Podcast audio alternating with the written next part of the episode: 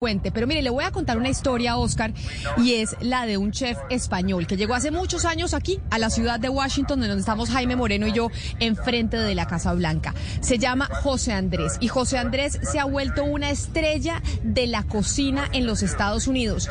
Y además, Jaime, fue muy eh, nombrado José Andrés por cuenta de un enfrentamiento que tuvo con Donald Trump. Digamos que José Andrés es de esos personajes que está en todos los desastres, atendiendo siempre con sus, con sus comidas, con sus menús a la gente, si hay un problema en Puerto Rico, allá llega, inclusive también tiene programas en Colombia con los eh, refugiados venezolanos y es el juez que cuando Donald Trump en su primera campaña empezó a insultar a los latinos, él dijo, ¿sabe qué? Yo ya no quiero que mi restaurante ni que mi menú esté en su Hotel Trump. Y se fue así a una guerra jurídica con Donald Trump, que usted sabe lo que eso significa, pero él dijo, no señor, yo con esto no voy. Pues José Andrés está con nosotros a esta hora en la línea. José Andrés, bienvenido a Mañanas Blue, mil gracias por acompañarnos. Gracias, muy contento de estar aquí con todos vosotros. Bueno, usted que además de chef y que es muy importante porque sabemos de todos los restaurantes que tiene a lo largo de los Estados Unidos y usted empezó aquí en Washington, cuéntenos cómo amaneció después de la elección, cómo amaneció después de ver cómo está eh, el tema de los votos, los estados, cómo se han equivocado las encuestas, etcétera, etcétera. Primero quiero preguntarle a la persona que igual tiene un sentimiento político en los Estados Unidos. Bueno, yo creo que, tengo un sentimiento político como tiene que tener todo el mundo. Yo creo que tenemos que empezar a celebrar la oportunidad que nos da poder vivir en democracia. Y poder vivir en democracia significa que hay gente que va a, va a pensar diferente a ti.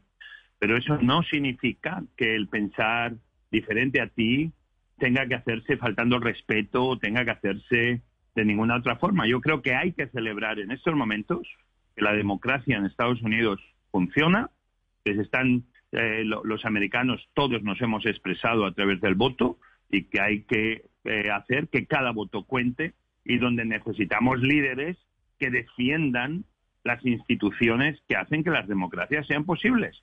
Por lo tanto, yo me he levantado, eh, obviamente yo quería que ganara Biden, no porque sea demócrata, sino porque considero que es la persona que ha tenido un mensaje de inclusión, un mensaje de, de hacer que América vuelva a unirse, cuando el otro candidato, Trump, es un candidato que él dice, el que no piensa como yo, el que no me ha votado a mí, es el enemigo. No podemos tener líderes ni en América ni en ninguna parte del mundo que nos quieran dividir. Eso solamente nos, llega, nos lleva a momentos oscuros de nuestra historia. Necesitamos líderes que quieran unirnos, y entendiendo que todos podemos ser libres de pensar como queramos y apoyar a los candidatos que queramos, pero siempre con respeto a los que no piensan como tú.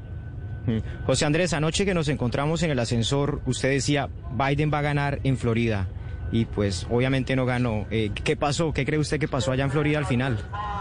Bueno, eh, obviamente eh, yo ya me he dado cuenta que yo no soy muy buen futurista, ya me equivoqué con Hillary Clinton y yo sí que pensaba que eh, la comunidad latina iba a apoyar más a Biden, por diferentes razones, eh, porque considero que obviamente no la conozco tan bien como pensaba. Obviamente los latinos en general han votado en mayor porcentaje por Biden, pero sí que es verdad que hay un porcentaje que apoya a Trump, porque yo considero que nos equivocamos cuando la comunidad latina apoya a Trump. Yo creo que la comunidad latina puede perfectamente apoyar a republicanos y a demócratas y sentirnos representados. Nos tenemos que acordar que un presidente como Bush, uh, un republicano, persona a la que yo en su momento pues apoyaba, eh, eh, a nivel de inmigración, él quiso pasar reforma inmigratoria y no lo consiguió, en parte porque también hubo demócratas que lo evitaron. ¿Qué quiero decir yo con esto? Estamos viviendo un momento donde considero que la comunidad latina está siendo atacada de una manera muy sutil pero directa por el presidente Trump. Eh, hay dreamers, más de un millón, que el presidente Trump los quiere echar del país. Hay 11 millones indocumentados que trabajan cada día en los campos que el presidente Trump los quiere echar del país. Yo considero que la comunidad latina está siendo maltratada y si esas personas no tienen voz, yo considero que los que tenemos voz tendríamos que estar allí más, más allá de qué pensamos políticamente, derecha o izquierda, no apoyar una persona que abiertamente está siendo racista. Esta obviamente es mi humilde opinión y siempre trabajaré por convencer a otros latinos que sean libres de expresar lo que piensan, que es perfecto ser de derechas o ser de izquierdas, ser liberal o ser conservador, pero cuando tienes un presidente que activamente está haciendo políticas que están dañando a la comunidad latina, sobre todo aquellos que no tienen voz, yo creo que es el momento de decirle a estas personas, si tú te metes con un latino, te metes con todos nosotros. Por desgracia, no todo el mundo lo ve como yo. Claro, pero José Andrés, nosotros, por ejemplo, reportando ayer desde la Florida, escuchábamos cómo aquellos latinos que apoyaban a Trump votaron por él, entre otras cosas, por el miedo a lo que se ha denominado el castrochavismo, a que a él supuestamente a Estados Unidos con Biden llegara el socialismo, etcétera, etcétera, que es lo que ha intentado vender la campaña de Donald Trump. Si eso que usted nos está diciendo es verdad, ¿por qué razón los latinos terminan entonces creyendo este discurso del presidente Trump? Bueno, eh, yo, yo no dejo de ser cocinero, pero este es mi análisis. Yo he estado en Cuba, yo he estado en Venezuela y, son regímenes comunistas, eh, son dictatoriales, son regímenes de hombre fuerte. Y mucha de la gente que ha escapado eh, de las garras, mucha gente perseguida de esos países que han venido a América esperando un mundo mejor, han escapado de esos hombres fuertes de izquierda. A mí me sorprende mucho que al final acaben en las manos de un hombre fuerte de derechas, que es una persona que tiene signos de querer imponer su pensamiento por encima de las leyes. Acaba prácticamente de declararse ganador en la noche de ayer, cuando todavía se están contando los votos. Esto casi parece una república, como hemos llamado en el pasado, bananero, donde el líder va a imponer lo que él piensa por encima de lo que eh, cree en la, eh, la democracia. Por lo tanto, yo creo que sí, que obviamente ese mensaje sencillo, Trump ha demostrado que es un genio en los mensajes sencillos y este es un mensaje sencillo, cuidado que si sale Biden va, a traer el comunismo y el socialismo. El, el presidente Obama y el vicepresidente Biden estuvieron ocho años gobernando América y yo creo que nadie tiene ninguna duda de que América en esos ocho años tuvo crecimiento económico, creó muchísimo empleo y para nada nos hemos acercado a lo que ellos puedan llamar a un régimen comunista. Esa, esa es la explicación, eh, José Andrés, al, eh, al tal vez por qué muchos latinos, a pesar de todo, siguen votando por Donald Trump. Pero le pregunto por las mujeres. Es, es, es de todos eh, conocidos que Trump ha hecho una cantidad de comentarios sexistas, tiene comportamientos sexistas, machistas, pero a pesar de eso, también recibe un apoyo importante por parte de las mujeres. ¿Usted qué explicación encuentra eso? Mira, yo tengo, yo tengo tres hijas eh, y una mujer maravillosa. Tengo muchísimas eh, mujeres eh, que trabajan en mis restaurantes. yo creo que es un momento donde hemos visto que muchas veces los derechos de las mujeres todavía a día de hoy no siguen siendo respetados. Yo creo que el respeto a la mujer es lo mínimo que tiene que hacer nuestra sociedad en América, en cualquier país en Latinoamérica y en el mundo. Y yo considero que sí, que es un poco extraño que una persona que, que cualquier otra persona que hubiera hecho ciertos comentarios que ha hecho Trump a través de su vida y sobre todo incluso durante estos cuatro años de presidente, eh, esa persona hubiera sido inmediatamente despedida de su trabajo. Por alguna razón, este señor, este presidente sigue teniendo ese, ese rasgo eh, que, que no hay nada negativo que parezca que le dañe, no hay nada negativo que parezca que se le pegue pero yo creo que al final la historia siempre nos acaba poniendo a todos en nuestro sitio.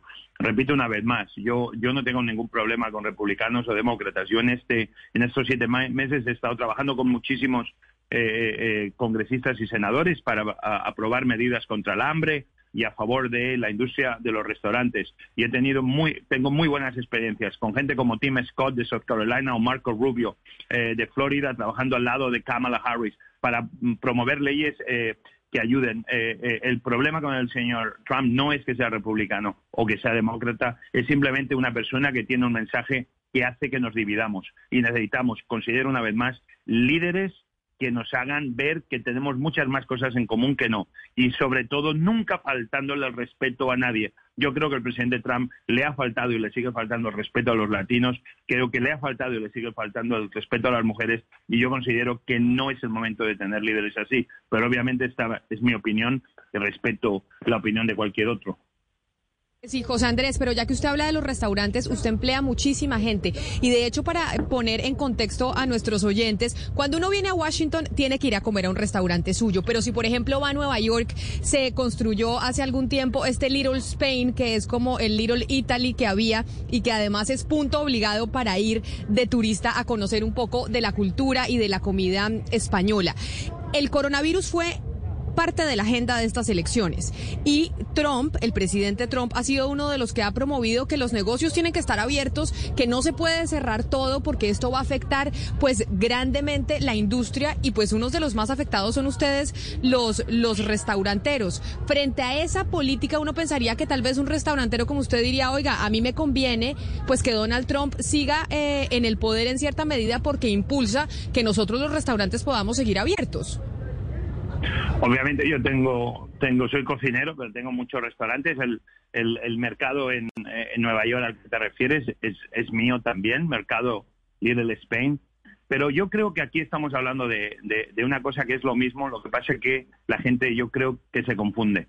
En ningún momento el vicepresidente Biden ha dicho que hay que cerrar eh, la economía. Eh, eh, de, de, hecho, eh, eh, muchos estados que también eran con gobernadores republicanos eh, o con alcaldes republicanos, sus propias ciudades o estados han tenido uh, shutdowns en algún momento. Lo que estamos hablando es que a esta pandemia hay que tomarla en serio, porque en el momento que nos tomamos esta pandemia en serio y todos hacemos cosas bastante sencillas como llevar máscara y mantener cierta distancia, en ningún momento tendríamos que estar cerrando negocios pero cuando tú vas a los hospitales, y yo he estado en cientos de ellos, y los hospitales están llenos hasta la bandera, y donde hay un momento que no hay lugar para meter a los muertos, es para mí simplemente poco sensible el estar hablando de abrir la economía cuando no estás tomando las precauciones adecuadas para mantener a cada una de tus de tus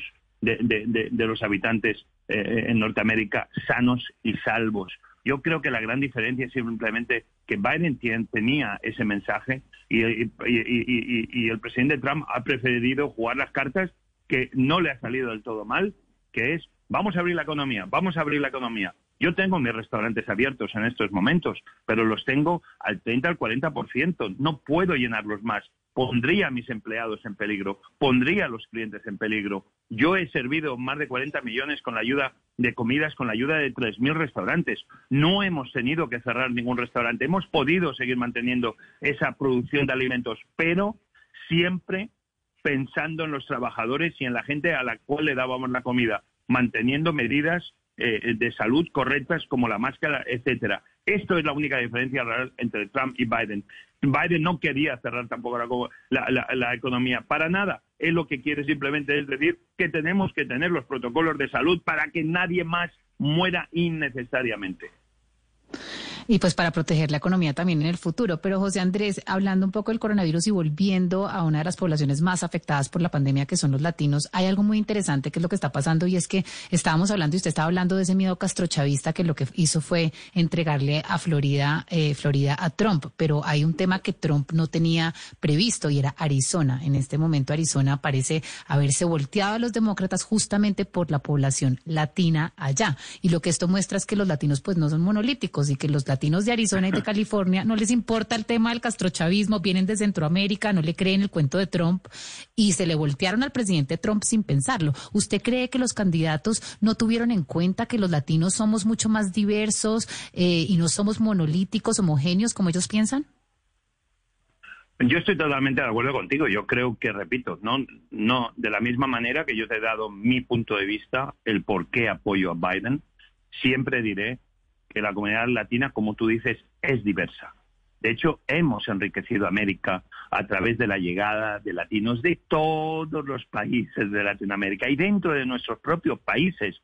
No es lo mismo una persona de, de, una gran ciudad que una persona que viene del mundo rural. No es lo mismo yo vengo de España que una persona que viene de Asturias, una persona que viene de Andalucía, incluso en nuestros propios países todos somos muy diferentes, con diferentes costumbres, diferentes acentos dentro de nuestro propio lenguaje.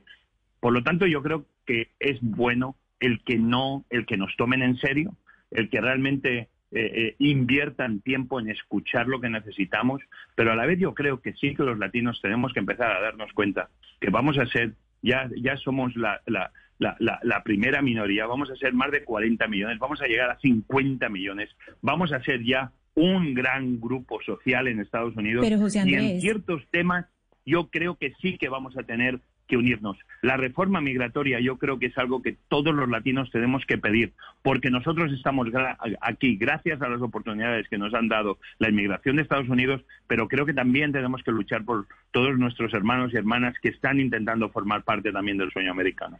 José Andrés, precisamente por eso le, quiero preguntar, porque es que si uno mira Arizona, hubo algo que logró cohesionar ese, ese voto, eh, ese voto latino, y fue precisamente que en el 2010 fueron esas leyes migratorias, los que crecieron bajo esas leyes migratorias y que vieron eso, fueron los que ahora votan y que se pudieron cohesionar. Es decir, hubo algo muy puntual que los cohesionó. Mm, ya es un lugar común llamar a los latinos en los Estados Unidos el gigante dormido. ¿Qué, qué tipo de leyes o qué tipo de acciones son las que tienen que haber para que ese gigante dormido por fin se despierte en unas elecciones y sean una fuerza, una fuerza pero cohesionada junta?